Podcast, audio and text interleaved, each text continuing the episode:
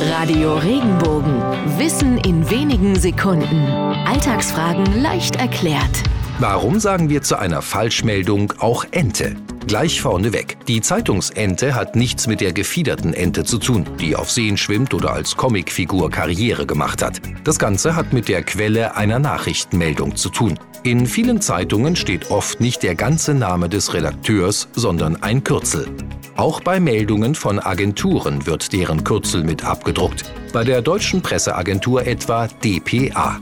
Zu Zeiten, als es noch lange weder Internet noch Fax gab und auch nicht jeder ein Telefon hatte, markierten die Journalisten Meldungen mit unklarer Quellenangabe mit dem Kürzel NT. Das stammte vom lateinischen non testatum, zu Deutsch nicht bewiesen.